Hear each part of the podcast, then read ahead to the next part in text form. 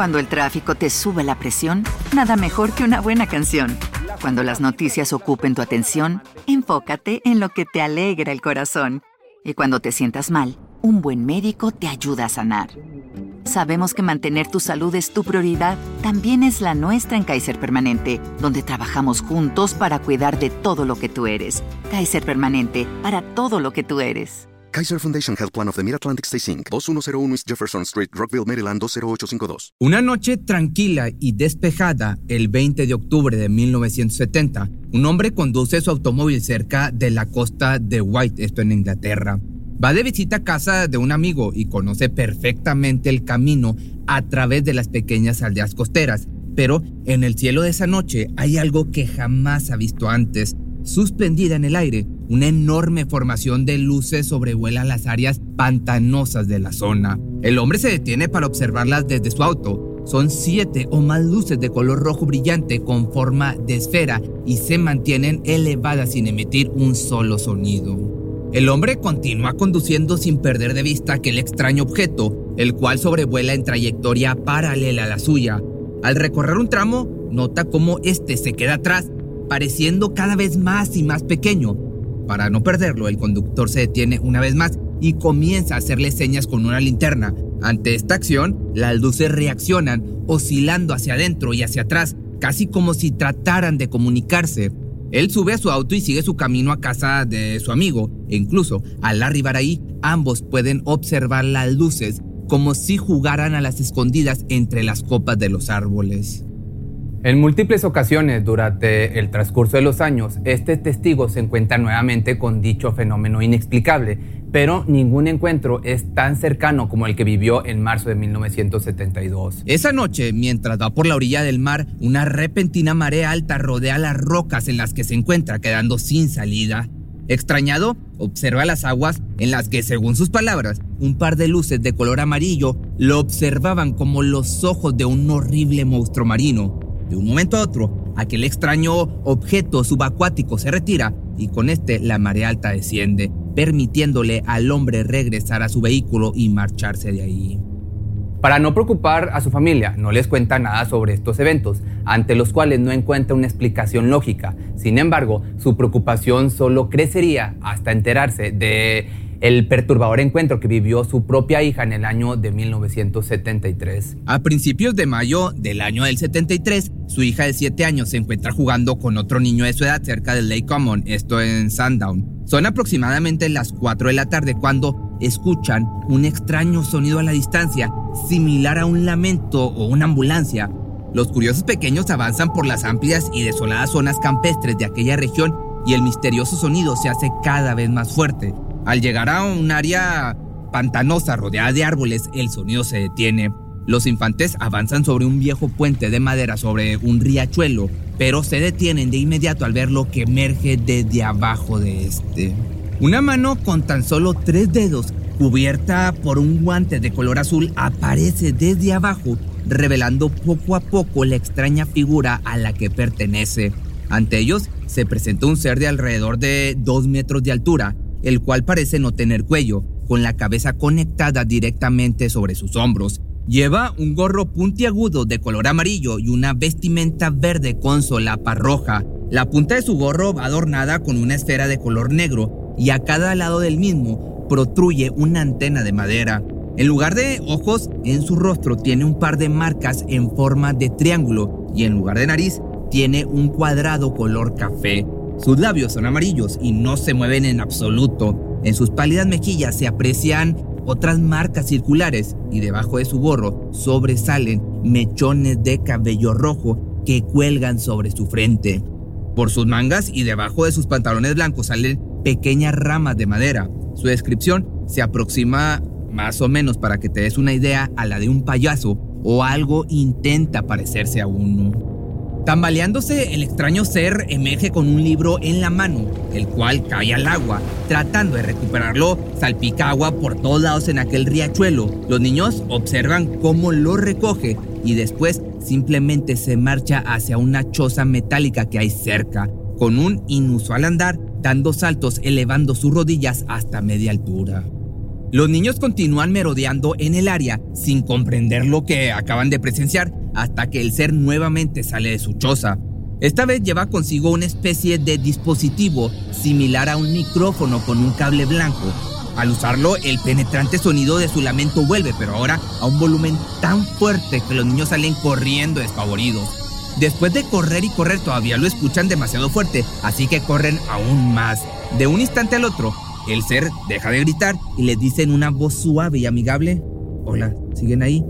A pesar de estar a una distancia considerable, los infantes lo escuchan como si estuviera justo detrás de ellos. Nuevamente la curiosidad de ambos se ve tentada, así que se adentran una vez más a aquella zona para encontrarse con él.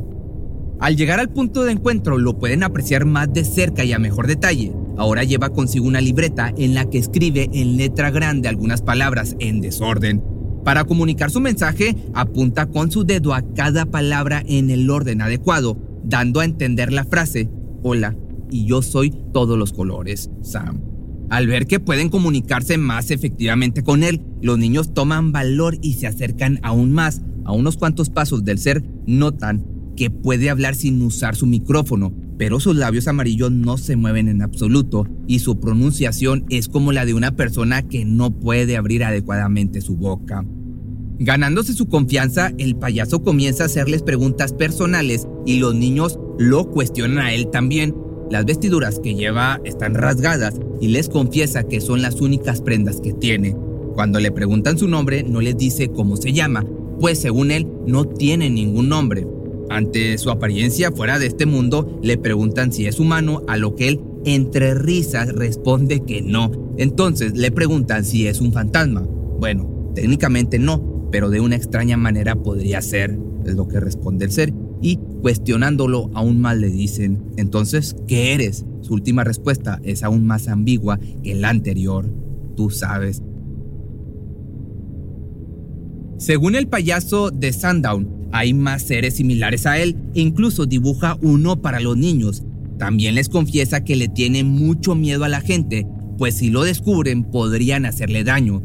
Hasta este punto parece ser inofensivo, pero aún así pocos aceptarían su invitación a entrar a su choza, a su casa. Sin embargo, los niños, sin pensarlo, lo hacen. Para entrar, tienen que agacharse y atravesar una especie de cortina metálica. Al ingresar, observan la construcción de dos pisos y sus paredes cubiertas de papel tapiz con un extraño patrón. Los muebles de la choza son de madera, incluso hay un pequeño calentador eléctrico. Los indefensos pequeños observan con atención cada rincón de la guarida de aquel ser, cuando éste decide quitar su gorro, revelando un par de orejas redondas a los lados de su cabeza y apenas unos mechones de cabello café. En muchos cuentos clásicos, monstruos u otros seres míticos devoran a los niños malcriados o aquellos que deambulan a solas por sus lares, pero este ser apetece algo diferente. Según él, su dieta consiste en bayas que recolecta en el bosque. De hecho, el payaso come una frente a los infantes y les muestra un truco especial. Primero, introduce una mora en su oreja y al sacudir su cabeza hacia el frente, logra que desaparezca y salga por su ojo. Al repetir el movimiento, consigue trasladarla a su boca. Pasa alrededor de media hora y los niños aún no salen de la choza, pero en su interior lo único que hacen es platicar, charlar. Finalmente, después de un tiempo allá adentro, se despiden del ser y se dirigen de vuelta con sus padres, quienes ya los están buscando. En el camino de regreso se encuentran a un hombre trabajando en el campo, a quien le mencionan que acaban de ver a un fantasma, pero él simplemente se ríe y a los niños les dice que sigan su camino. A pesar de estar cerca del área del encuentro, sorprendentemente no escuchó ni vio absolutamente nada, refiriéndome a este hombre. Al contarle a su padre lo ocurrido, en primera instancia él no le cree, pero al escuchar todos los detalles de aquel encuentro y relacionarlos con los avistamientos que él mismo vivió, comienza a creer. Su hija incluso se molesta ante la sugerencia de que todo ha sido producto de su imaginación y su pequeño amigo, que también lo atestiguó, confirma su testimonio. Ante la descabellada historia, lo único que puede hacer aquel padre de familia es tratar de encontrarle sentido, dada la descripción de aquel personaje inhumano resulta difícil creer que simplemente era alguien en disfraz, pues uno de sus rasgos más difíciles de fabricar serían sus pálidos y descalzos pies, con tan solo tres dedos. Las declaraciones del padre, aunque podrían parecer bastante fantasiosas, nos dan una idea de su convicción en lo que él y su propia hija han vivido. Me da la impresión de que ella fue introducida de alguna manera a una especie de burbuja de realidad alienígena creada por este extraño personaje. Él les mencionó que acababa de construir su choza. También mi hija me dijo que mientras hablaban con ese fantasma, dos trabajadores estaban reparando un poste cerca de ahí. Ellos no notaron nada de aquel extraño suceso, como si no hubiera sido visible para ellos. Estas son las palabras del padre. Hasta la fecha nadie ha podido decir con seguridad qué fue aquello que los niños encontraron en el bosque. Algunos piensan que era una especie, no sé, de ermitaño, con algún tipo de trastorno que lo hacía actuar de esa manera extraña. De ser así, por fortuna los niños no sufrieron ningún daño al estar a solas por tanto tiempo con ese personaje o esa persona desequilibrada, si se le puede decir de alguna manera.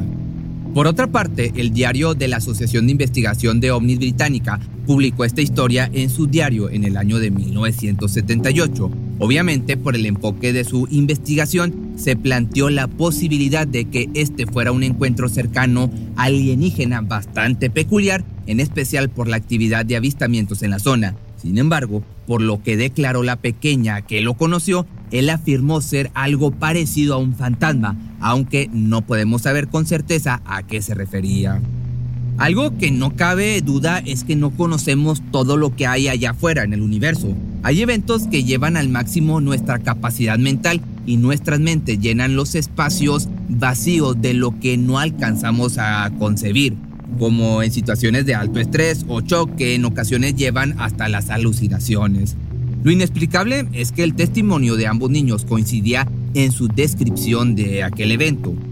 Pero después del encuentro, su padre visitó nuevamente la zona y no encontró dicha choza ni un mínimo rastro de que hubiera estado ahí. Pero ya en años recientes, algunos curiosos han visitado esta área en búsqueda de algún rastro del payaso de Sundown Desafortunadamente, sin éxito, pero en los videos se alcanza a percibir la inquietante sensación de caminar por aquella zona de avistamientos. Pero si te gustaría que en algún momento fuéramos a grabar, hacer una especie de documental y a ver si nos encontramos con este payaso o ser alienígena, pues déjame tus comentarios aquí abajo. Y también, pues no estaría mal que me dieras tu opinión, qué crees que sea lo que estas personas vieron, lo que estos niños vieron.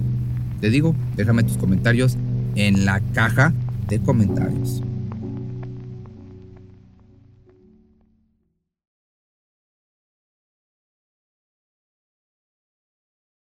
¿Te preocupas por tu familia? Entonces, ¿por qué darles solo huevos ordinarios cuando pueden disfrutar de lo mejor? Eggland's Best, los únicos huevos con ese delicioso sabor fresco de granja, además de la mejor nutrición, como 6 veces más vitamina D, 10 veces más vitamina E y 25% menos de grasa saturada que los huevos regulares, además de muchos otros nutrientes importantes. Así que, dales los mejores huevos. Eggland's Best, mejor sabor, mejor nutrición, mejores huevos. Cuando el tráfico te sube la presión, nada mejor que una buena canción. Cuando las noticias ocupen tu atención, enfócate en lo que te alegra el corazón. Y cuando te sientas mal, un buen médico te ayuda a sanar. Sabemos que mantener tu salud es tu prioridad, también es la nuestra en Kaiser Permanente, donde trabajamos juntos para cuidar de todo lo que tú eres. Kaiser Permanente, para todo lo que tú eres. Kaiser Foundation Health Plan of the Mid-Atlantic Stay Inc. 2101 East Jefferson Street, Rockville, Maryland 20852.